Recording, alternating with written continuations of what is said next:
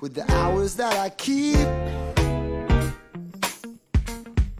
Hello Hello，大家好，欢迎大家回到中年少女坦白局。我是刚从美丽的家乡青岛青岛 回来的这个这个肥脚。我是刚从嗯美丽的雾都 重庆回来的大头。对，而且我们俩都是五一，今天因为又是五一回来的第一天上班的时间，所以我们俩就 前面要加个前缀啊。对对对，我们今天就是嗯。回顾一下我们五一的这样的一个旅程吧。然后肥脚是一家人回老家，因为他老家就在青岛。那大头是携带着一老一小，就是我妈妈和我儿子啊，这就这两个人。对对对对对，因为我老公有事儿回老家了，然后我们三个人去了重庆。嗯，那。怎么样？我是回家哎，你是旅游哎，但是刚巧的有一点，你知道是什么？我回我的家乡刚好是旅游城市，家乡是个热门城市，对，刚好是一个是个景点。所以你是在旅游城市呀？我不能叫景点，我家乡是旅游城市。你是在哪一天回的？因为我们俩时间是不一样的，我是提前了好几天去的重庆啊，我是正五一假期去，正五一假期回来。那你人很多了，机场人很多。对的，反正。呃，因为我去是火车去的，回来是飞机回的，就我一次体验了两种交通方式。但我明显感觉的是说，呃，我第一天去嘛，是从杭州站上车，对不对？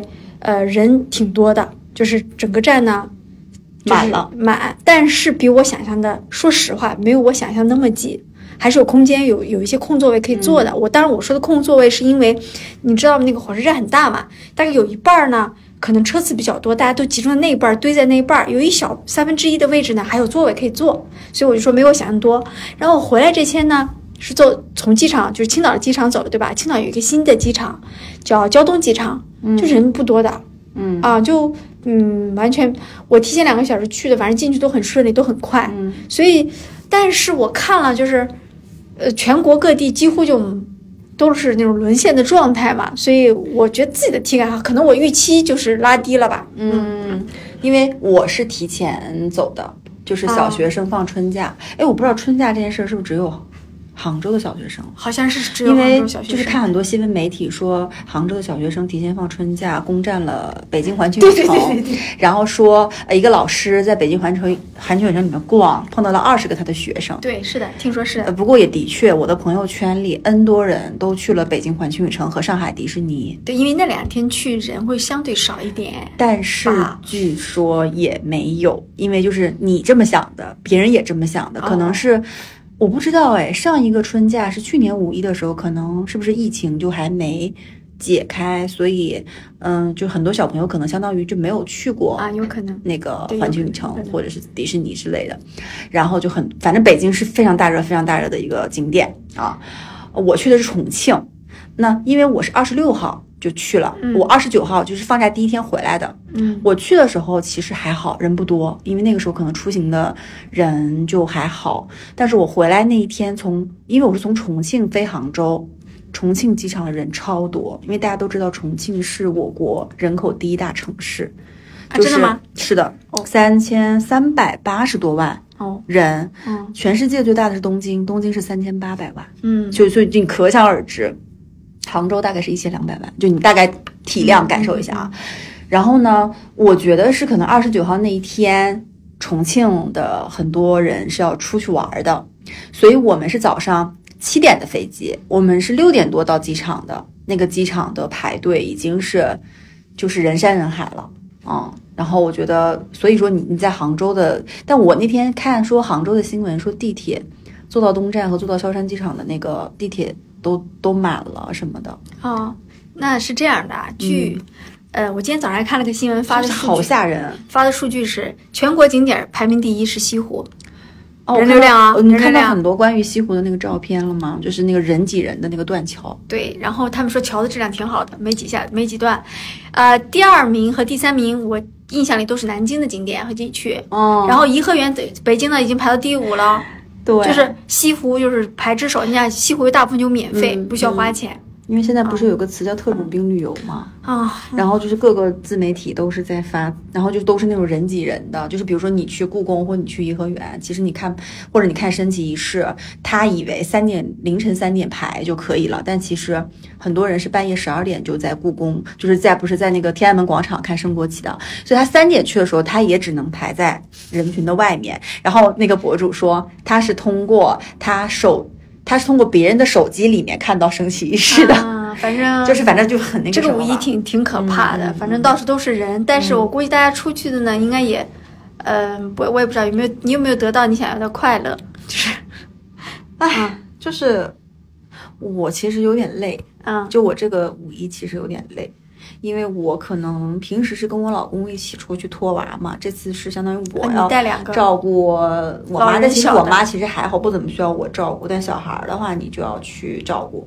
那拖着小孩儿，你想，哎，坐飞机，对吧？打车住酒店，就还挺累的。然后小孩儿呢又不能走的特别多，那动不动就要打车，就跟你回到家可能是两种情况啊。然后反正我是感觉挺累的。然后，嗯，因为在重庆怎么说呢？重庆挺大的，其实我只要在一个区里活动，我这次住在朝天门那块儿，就是。嗯呃，离什么解放碑啊、洪崖洞都还挺近的，嗯，然后我们其实一直活动范围也就在朝天门那儿，因为那儿有个来福士，吃饭然后住酒店各方面都还挺方便的，但是我们还没有往其他区去，嗯，感觉就是人流量什么的的确挺多的，就是我，而且我们那个时候还没有到正五一的日子，还是二十六七号，嗯就感觉人已经很多了。嗯然后司机师傅说，就是景点那儿晚上根本就不能去，他都不往那儿拉。嗯，嗯，反正。对，反正那是我，你看我是比较特别的，你是为了旅行的目的去到那个地方，对不对？那我是因为回家，刚好回到了旅游城市，所以我整个的状态是比较放松的。就是我是我觉得别人问我，哎，你五一去哪儿？我的答词都是回家。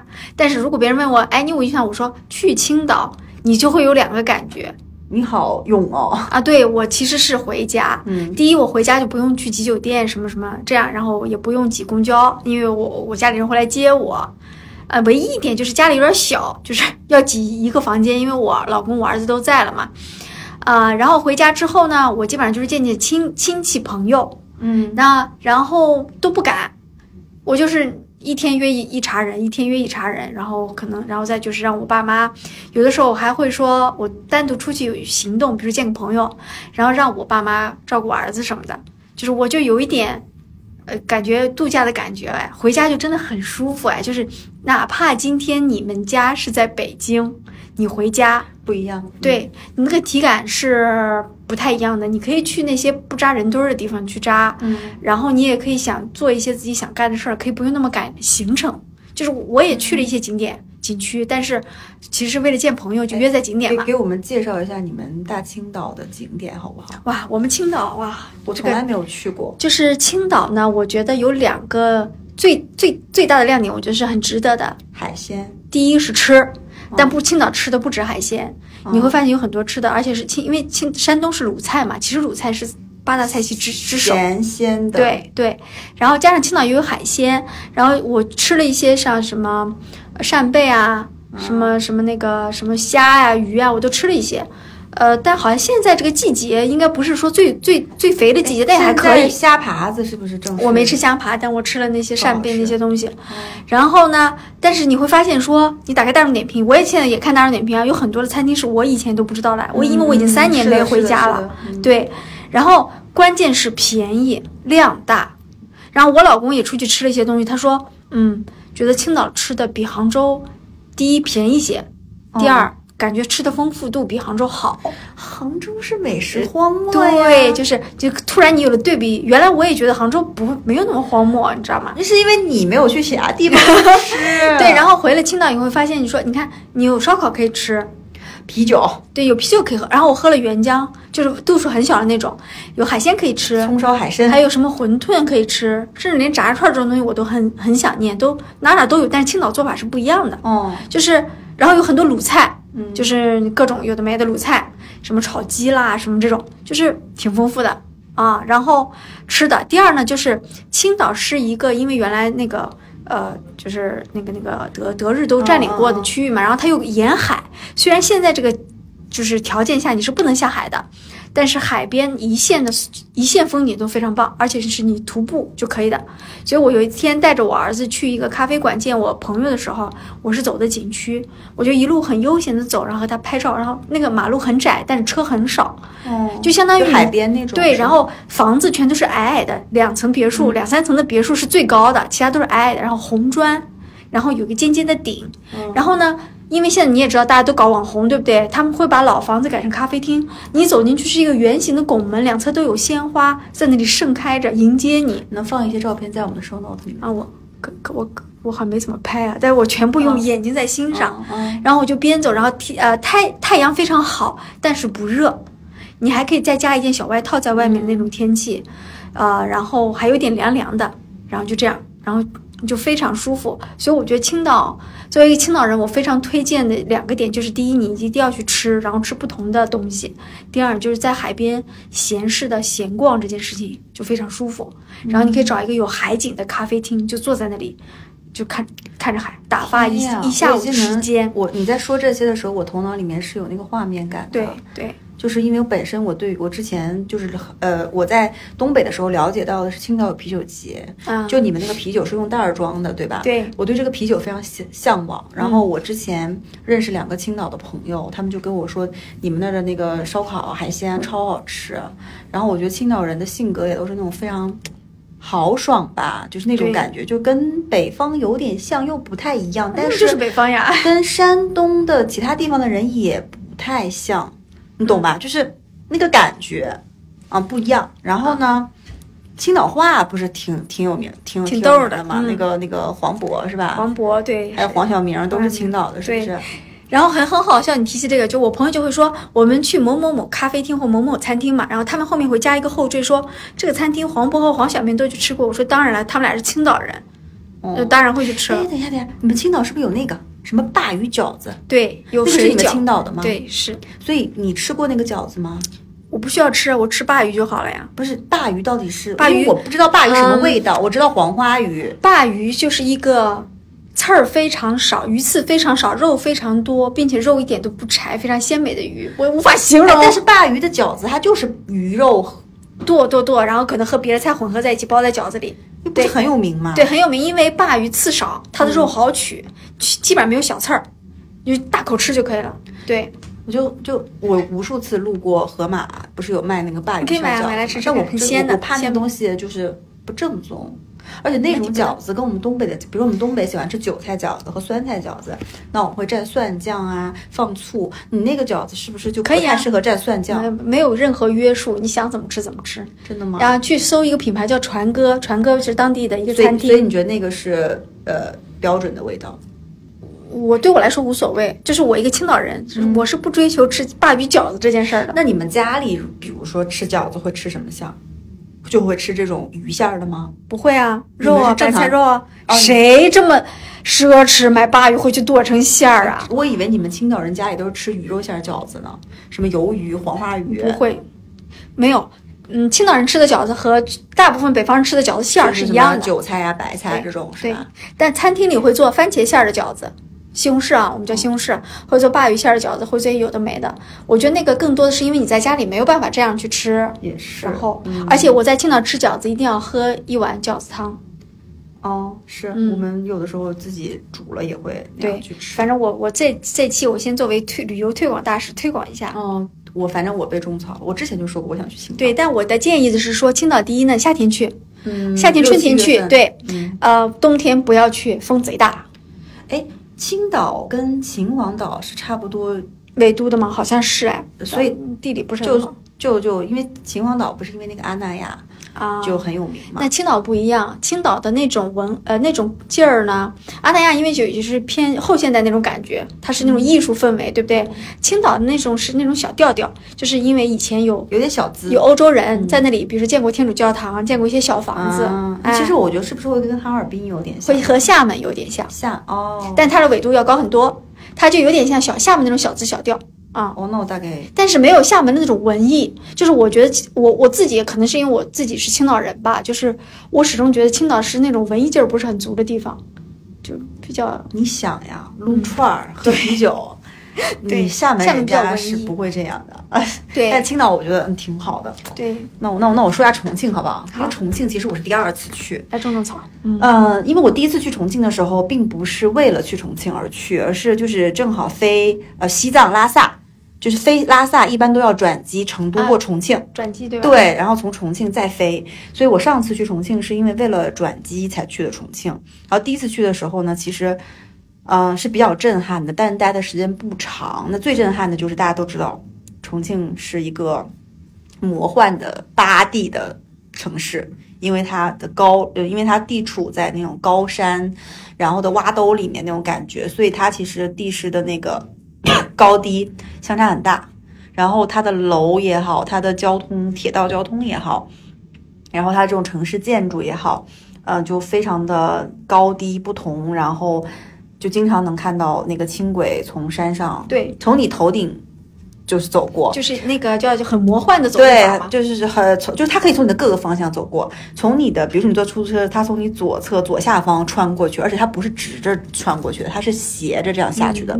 还有那种从山上往上那样走的，嗯，但是最知最知名就大家李子坝车站那个，就是火车那个穿到楼里面面去，对这个很知名。就是有点赛博朋克，他们不哎，是说重庆赛博朋克吗？就是到了晚上，重庆就非常的赛博朋克，就是很多老外在外网上，大家看到重庆的夜景，会觉得说，哇，原来未来的世界是这个样子，大家觉得那是未来的世界。啊对对，因为重庆你知道有非常多的那个大桥，嗯。然后重庆整个城市的那个亮化工程，它好像大概一到晚上呃八九点会亮到晚上十一点左右。啊，灯做的很棒，真的费很多钱，我跟你说。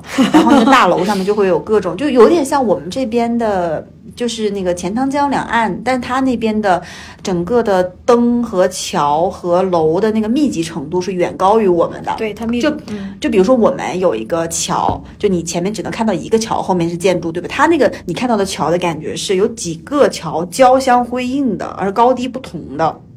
然后包含像，嗯、洪崖洞有这个非常知名的景观，就是晚上的时候就亮起来，还是看看起来很震撼的。那这是一个。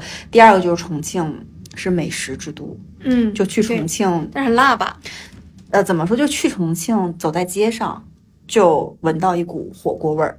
嗯然后去重庆，我们就去吃了那个叫佩姐火锅，嗯因为我们是在那个来福士里面，就没有去外面去吃，就随便找了一家。但是其实他们说你在重庆大街上随便进一家很小的火锅店，味道都不会太差。嗯，哦，然后我们去吃，我们点的是一个鸳鸯锅，居然有鸳鸯锅的配置，我记得以前是没有的。然后一边是番茄锅，不吃不吃辣就是侮辱重庆火锅对，一边是番茄锅，因为我儿子要吃那个，一边是最微微辣的辣锅。嗯，然后那个锅上来之后，我跟我妈吃，辣吗？嗯，那个辣，说实话我们是能接受的，嗯但是麻我不太能接受。啊，花椒多，嗯，就是那个里面调料，你知道有很多牛油，你知道吧？那个料，然后很多反正就是很多料啦。然后就是很很香，的确很好吃。然后那个辣度我们是能接受的，而且我那天吃完那个火锅，我居然没有肠胃炎，就我我已经很庆幸了。然后我妈很喜欢吃，然后我觉得重庆火锅就吃的是一个氛围，就因为它，你为什么一定要在重庆吃呢？是因为就那个服务员他在那个大堂里面来回走的时候，他们讲的都是重庆话，嗯什么二两小面，就这种这种感觉。然后旁边的人就是那个，就是因为我们是游客嘛，但是可能本地人很多，他们就去吃，你看他们非常豪迈，他们一锅都是辣的，感觉很辣。嗯然后他们吃火锅就是那种，呃，还涮那种很辣的那种肉，然后还配着很辣的那种料，然后都要配那种什么炒饭去吃的。嗯就感觉他们就看他们吃，你就觉得嗯非常有那种烟烟火气跟生活气息。然后我们在重庆除了吃火锅，还吃了这些，比如说什么抄手，然后小面，红油抄手，啊、小面，就是哎，重庆真的好吃的很多，但是前提是，就你的胃要能受得了。就是对我来讲，一个是辣，一个是就如果你一时间吃很多，我的胃承受不了，所以第一天我就侥幸的熬过了。但到第二天我吃完了之后，我就感觉有点不太行了。啊，第第三天我们就吃的比较清淡了。嗯啊，就我很佩服那种去重庆一天吃好几顿火锅的，或者去重庆一顿一顿就吃很多东西的。但在重庆，你知道有什么吗？就那个网红的那个奶茶，茶颜悦色。啊，茶颜悦色好喝因吗？为排队呀、不排队吗？还好，在重庆我觉得排的人一般，因为之前不是很火嘛，在长沙说有的人特意为了喝那个奶茶去长沙，然后我住的那个酒店楼下刚好就有一家，然后排队人也不多，便宜倒挺便宜的，十几块钱，然后。我但其实我不太能欣赏得来啊、我觉得味道其实跟那个什么霸王茶姬差不多，也可能是霸王，霸王茶姬是模仿它的呀。嗯但是我会觉得它那个里面的奶味儿挺重，但是香精的味道也挺重。啊，是吗？嗯，嗯，就是它，我觉得就是一个出圈儿了吧，就是然后霸王茶姬模仿它，其实味道也并没有比它差。比较淡。嗯哦霸王茶姬整体比较淡，没什么香精味，我嗯。嗯嗯，所以我反而会觉得，反正喝过一次就够了。嗯，哎，但我要插一句啊，就是就像你说，如果在重庆，你可能随便挑一个餐厅都好吃，但你会在景是景区附近的餐厅，还是不一定？嗯，我觉得可能在重庆是，就即使因为我们住的其实朝天门也好，啊或者解放碑附近，已经算是热门的地方了。嗯啊，其实我觉得就还好，嗯就它的味道不会差太多。嗯，啊，就你知道吗？青岛有一个东西很出圈儿，是若干年前有人在景区附近吃了可能某一个餐厅的海鲜，然后要价非常贵，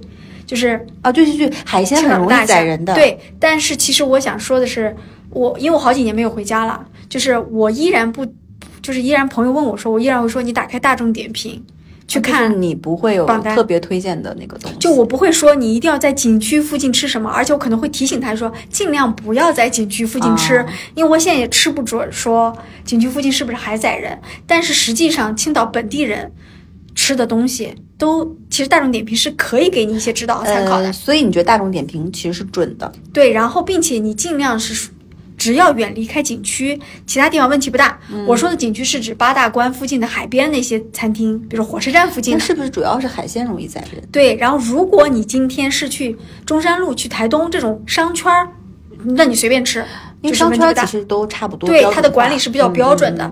但我不得不说，对于这个呃青岛的这部分的管理，我心里还不是把握没有把握十足的，就是嗯那的确，不同的就是，你看杭州也一样的呀。比如说嗯你要去西湖附近、吃那个西湖醋鱼，它又贵又不一定好吃。但是如果说你去呃，你去一个标准化的，随便举个例子，绿茶。对你去吃一个，嗯嗯，就呃什么什么醋鱼、西湖醋鱼、龙井虾仁，就大差不差，它的性价比会高很多。对啊，但是我觉得，就是你知道，有一些城市，像重庆或成都，不都有那些那种嗯步行街，或就是像重庆，它有个那个好吃街，嗯就它有那个观音桥好吃街。嗯然后呢，我们去了那个好吃街，它里面的东西我觉得还都挺好吃的，因为本身就原来像那种步行街上，我们都知道什么轰炸大鱿鱼、臭豆腐，呃千篇一律的就千篇一律，你会不太想吃，而且会觉得就太脏或怎么样。但我觉得那个好吃街，反正我们去吃了，就是点了一些，比如说什么烤臊皮。啊，我知道那个，啊、然后那个宜宾燃面，嗯。然后那个玫瑰冰粉儿，嗯，就是这些东西，反正我吃起来觉得还挺好吃的，反正就比我外面随便买买的那种要好吃，明白是算是地道的，也可能他们是特别就是是不是经过招商引资，哦，就特别规范过的当地的本地特色。其实我觉得这样做是对的，对不然大家你说。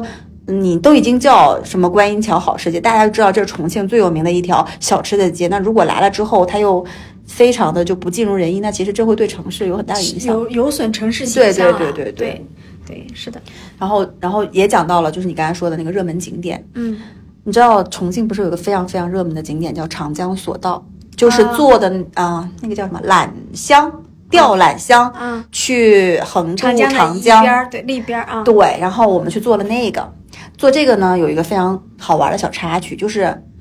呃，当地的出租车司机或者是当地的人都会告诉我们，你不要去那儿，去那儿要排三个小时，你去哪哪哪哪哪儿。但我们就没听嘛，我们就去了。结果去那儿之后，发现就排一个小时就到了。哦，哦，就是还是要相信自己的判断啊，大大家出去的时候，因为呃，就所谓的当地人给你的建议，就我们不能说全怀疑人家吧，但我觉得大多数还是带着功利的这样的一个就是作用在的。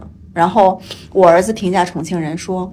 嗯，我觉得重庆哪儿都挺好的，就他们这边的人很爱给人建议，就他的热情吗？呃对，因为他老他走在街上，老是有人从后面跟过来说，要不要去坐什么两江游船，但是要不要去干嘛？不是推销的人啊？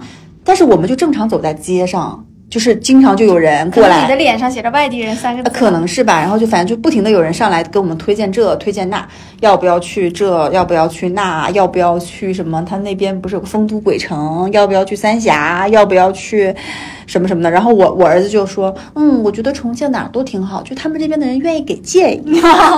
我说是可以比。较怎么说？我觉得你们可能比较善良，把人呃，如果是我，我可能就觉得这应该是就是来瞎推销的。呃，对，就是我们大人是懂，那小朋友就说，嗯他们特别爱说话，哎，就是这种，因为他去其他地方，其他地方没人没有这么爱跟他去啊、说话是吧？交流嘛，对吧？然后我就觉得，嗯，这个点挺还挺好玩儿的。然后我我要讲的这次我去了一个特别特别，我觉得重庆啊，因为之前我去重庆之前，因为就大家大概也知道说有那些地方啊，什么朝天门、什么洪崖洞、什么解放碑，但我想说有就这些地方都是地标类型的，去去挤一挤，热闹热闹看看，就打卡就完了。嗯然后我特意查了说重庆周边的小众的一些景点，然后就查到了一个宝藏的景点，叫大足石刻。嗯就是这个大，就是那个足，就是呃脚的那个足，但是这个大足不是大脚的意思，是大丰大足，就是那个丰是丰富的丰，大丰大足的意思。它就是距离重庆市区，如果你呃开车大概要一个半小一个半小时到两个小时的路程，其实蛮远的。嗯但是，啊、我觉得真的非常值得去。为什么呢？因为它是仅次于呃敦煌莫高窟的，就是最大的一个这样的一个石像群，就是北有呃莫高窟，南有大足石刻。对对对对对，它是群群像的，对一堆对非？常就是。而且人不多，也可能是我们那两天去的时候人不多。反正整个石刻，因为我们它那边有五五大石刻区，我们去的是最知名的那个叫宝顶山的那个石刻，它是从北宋的时候开，就是开始流传到现在的。它整个石刻其实只有五百米的那个长，嗯但是你走完大概需要一两个小时，因为每幅石刻都有非常非常多的故事，故事比如说有那个释迦摩尼涅槃，嗯，啊，然后有那种像对，就那个卧佛，躺着的，然后就是你知道，就是这种看这种东西，就是眼前看到之后，就真的还很但是蛮得有人给震撼的你讲这对背后的对故事吧？这是我要说的。看这种地方，大家不要吝啬钱，因为你那么远都赶过去了。就他，我们是门口找的那种，呃，就一 v 一的那种介绍讲解，一百五。啊，一定要，我觉得一定要，因为我就就因为之前我看过一些资料啊，就是首先佛教的像它的成像的年代不同，对，它的寓意是不同的，是的是的。然后佛像它的姿势不同，它背后代表的东西也不同。嗯，然后佛像还分说，呃，比如释迦牟尼，它周边还有什么护法啦，还有什么天王啦，对。它有一个体系，就没人跟你讲，你就搞不懂。你对，而且它这边不只有佛教，还有道教，啊。还有儒家的，比如说行行孝图，啊。呃，就是而且还有那种六世轮回图。就是还是有蛮多，而且就是你找人讲解，他会把你看到的每一个细节都讲给你听。对对对对对，说这里为什么有人就下地狱，那那边就上天堂？那为什么这个人的耳朵和手没了？因为他是要去行孝，干嘛干嘛的。就你如果你不看，你就觉得，嗯，就是一个石头块儿，这个耳朵没了，那个眼睛为什么眯着？就你不懂。然后你说，嗯嗯，我觉得我觉得是要是要请的，那你这个人是到了大足石刻景区才请的啊，对吗？就是门口随便请。就他会带一个导游证吗？来跟你说需要讲解。嗯是，但是我也能感受得到，就是他是在那个讲解处旁边自己站出来的。那我说要不要去讲解处那边去买？他说没有，你直接把钱给我就行。那我知道他是想多赚一点，啊可能不想被不抽抽佣。那我也能理解，反正我觉得大差不差就这价格，反正给到。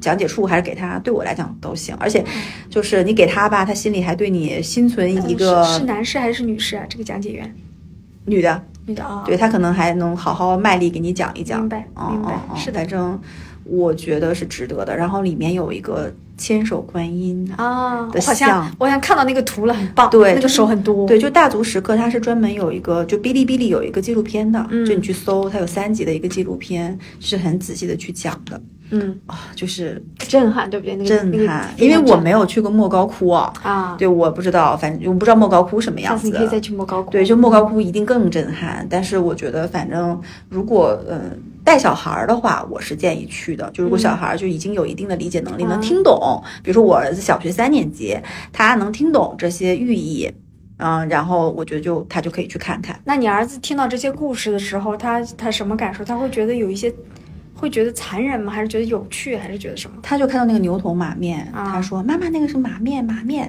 哦，那个人被揪耳朵了，那个人下油锅了。就他会对呃那个本身可能直接带来的视觉的刺激更感兴趣？呃更感兴趣，但是他就是都当成就作文的那个 素材素材在记录，因为他需要很多素材，你知道吧？对，所以你知道，讲到这个啊，就是 其实今年，呃，旅行的话，很多人比如说去博物馆，嗯，去一些这种历有历史底蕴的地方，都会请讲解的。是要就是请的。这是就像故宫，嗯今年也是约不到，就是任何的位置门票，哦，故包括宫颐和园我真的好想去。对，所以，呃，我觉得大家可以找一个淡季去，然后嗯，就是我我真的觉得，就是因为我原来没有没有小孩儿之前，或小孩儿还不能理解这些东西之前，我们出去玩儿真的是只打卡景点的。嗯但是因为小孩上了小学之后，我们就密集的带他去了各种博物馆嗯、要输入知识。啊。但是我跟你说，小孩的记忆力很好，他都能记得住的。对比如说我们去过陕历博，陕历博我觉得可以是说是。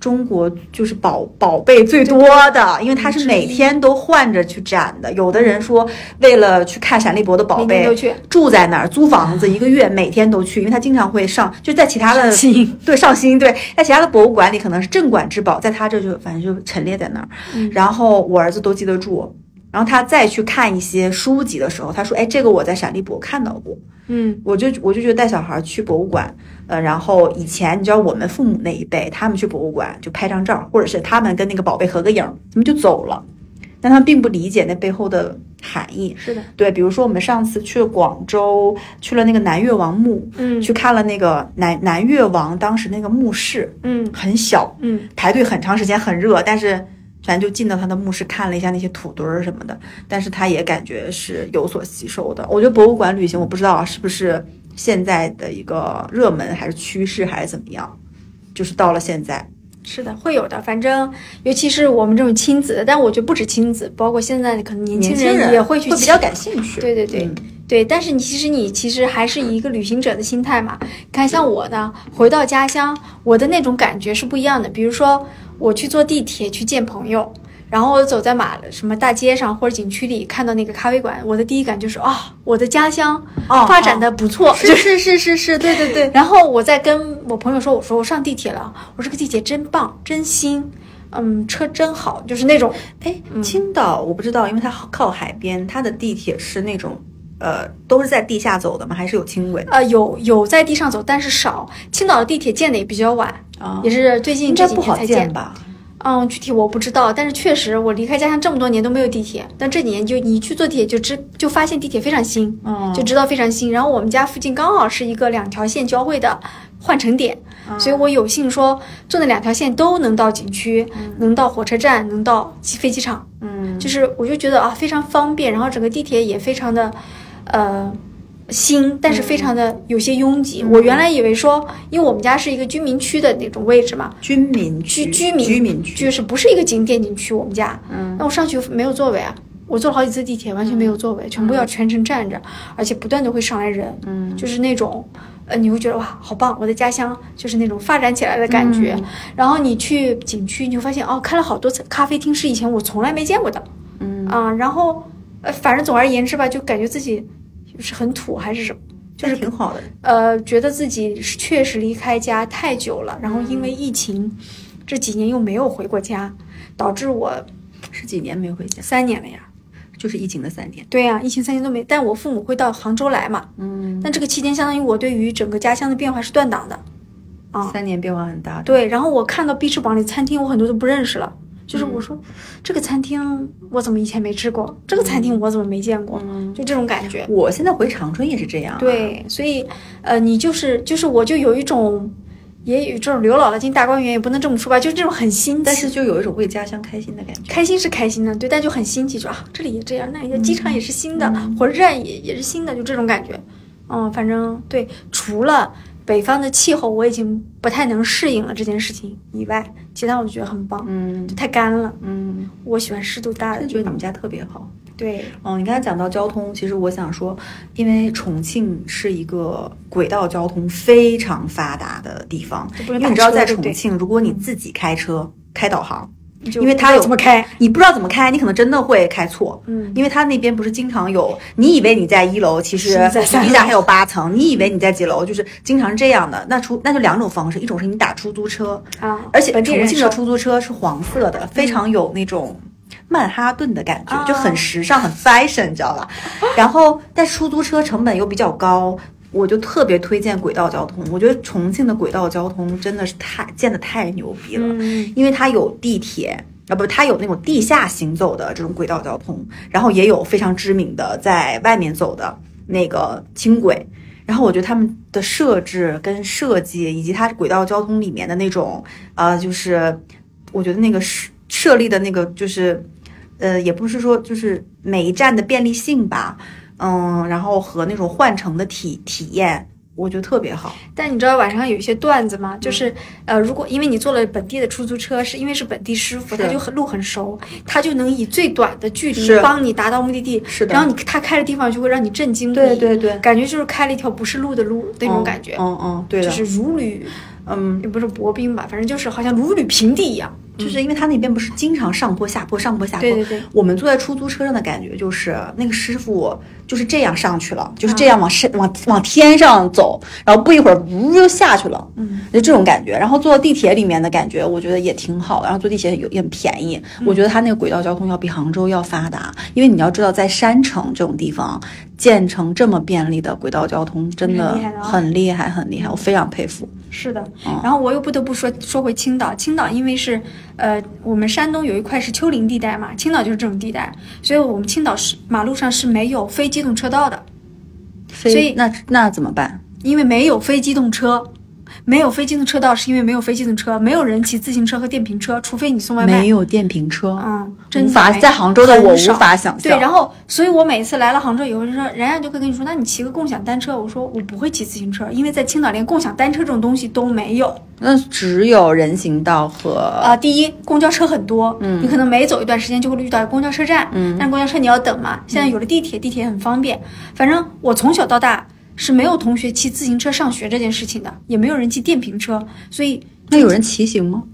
呃有呀，就是无论在哪都有，但是少，因为你总要不断的上坡、下坡、上坡、下坡，你就累死了。那这么说，感我感觉在如果在青岛户外跑步，跟你也很累对，但是和重庆那种山城又不一样，丘陵就是小小坡多，啊。但是它没有那么复杂。在重庆走个道累死的，我跟你说，对。真的。就我们不存在穿墙、穿山、穿，嗯但是你没有人骑自行车。但重庆应该有自行车吗？我没看到有人骑自行车也一样嘛。呃，好像就是反正就是，但车流量很大，嗯，就是整个因为整个城市你人口，你想三千多万，什么概念？对吧？就是他们说我们那天打车，他说我们这每一个区都有独立的商圈儿。啊，就是比如说我们问说，哎，那比如说那个江北区什么什么区，嗯，有那个有商圈吗？那个商场有什么吃的吗？那个司机说啊，我们这边每一个区，就感觉他们说每一个区都像一个独立的城市一样，有自己的各种系统，对，不然他因为串出去可能太累了。因为他人太多了，实在是。明白。对，然后重庆那个司机还给我们种草说，如果你嫌成都那边你想看大熊猫，对不对？然后你去成都那边不人很多嘛？重庆的动物园里有二十五只大熊猫，但人少。说对人少，说可以去看够，网红吧？够网红吗？因为花花他们都对都在在那个成都。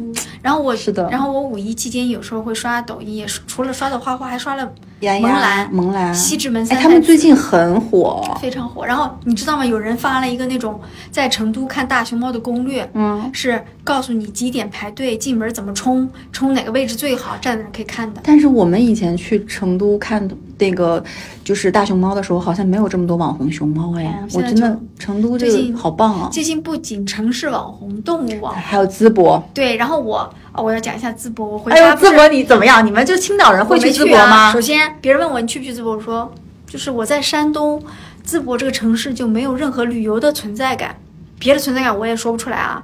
然后呢，我在我那条火车，我那辆火车有多少人去它是淄博的会路过淄博的，然后挺多人下车，反而到青岛没有那么多人下车喂。因为淄博火呀，对，淄博。火，然后你就发现说，在青岛的马路上也有车的，后面贴着条横幅叫“禁淄赶考”，烤肉的烤，我淄博的淄，天！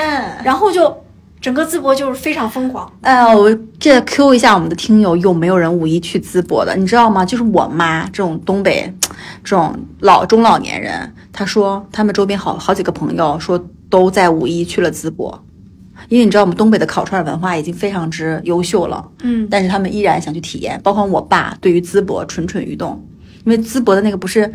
我不知道淄博烧烤到底是怎么怎么样个形式，是把肉放在那个，我看是把肉放在饼里，呃还放大葱，它是这样的，它到底因为什么出身？就是，呃，我跟你讲讲缘缘由啊。你看，咱俩重庆和杭青岛全都跟淄博没关系，是说曾经有一段时间，有一堆大学生被拉去淄博隔离了。我怀疑是山东省内的这些人，但忘了啊哪个城市的。隔离期间呢，淄博人对大学生非常好，给他们吃的喝的，给他们买零食，反正就是对他们照顾有加。然后呢，大学生说：“你们放心，等疫情解封了，我们会回来再吃一顿烧烤。因为在大学生解就是呃那个叫什么隔离完，不是要解封回去的前一天吗？淄博政府包下了几座烧烤店，请他们吃烧烤。大学生太觉得太棒了，然后淄博人太太好了，然后立下誓言说我们要回来吃烧烤。然后等解封了以后，大学生第一波就回来吃烧烤。然后大学生又很会创作抖音什么的，对不对？发了很多内容，一炮而红。但它的烧烤本身是从味道上和形式上有什么？我没吃过，，但我认为全世界的烧烤每个地方都有它的特色。但我看到了视频，我记我的记忆点是，就是你们山东人不是爱吃葱吗？，对，他会夹就是葱。大饼卷肉串儿和大葱。就其实我还蛮感兴趣的，对这个东西，就碳水化合物加上肉肉，对还有大葱，对哎，整的怎么办？我我们这样的柳柳州下一站就去淄博对吧。，所以我觉得说，有的时候你不需要这个东西是全世界最美味的，你只需要它够热闹，有话题就好了。哎呀，说白了就是任何事情、任何热点，它都是需要一个记忆点对，啊、它就是而且你想记住了。淄博是一个大家都没有去过的地方。嗯，就是啊我我是第一次知道淄博这个地方。对，然后他们说上一次淄博正不热闹还是在齐国嘛，哦春秋战国的时候嘛。但我不得不夸一波淄博政府，哎，对对对。他们一定是在背后但我对我们俩有点跑题，但是对对对还是我们好客山东，真的很好客，欢迎大家来，欢迎，大家到山东来，好不好？嗯，那本期我们五一 闲聊先看，五一闲聊就就就到这儿结束了吧。然后大家五一都去了什么好玩的地儿？嗯，有没有被挤到？然后有没有吃到什么好吃的东西？欢迎在评论区跟我们留言互动。喜欢我们的节目，欢迎订阅我们的节目。想跟两位主播深度交流，欢迎加入我们的微信听友群，搜索“坦白”的拼音“坦白零三零三”。拜拜。拜拜。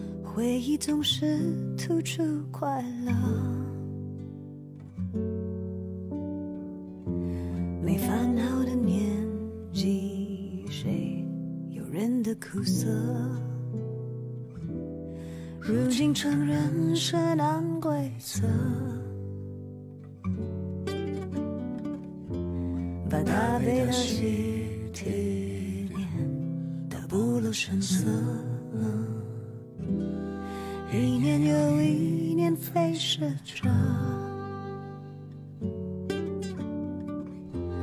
不愿随波逐流，却又无可奈何。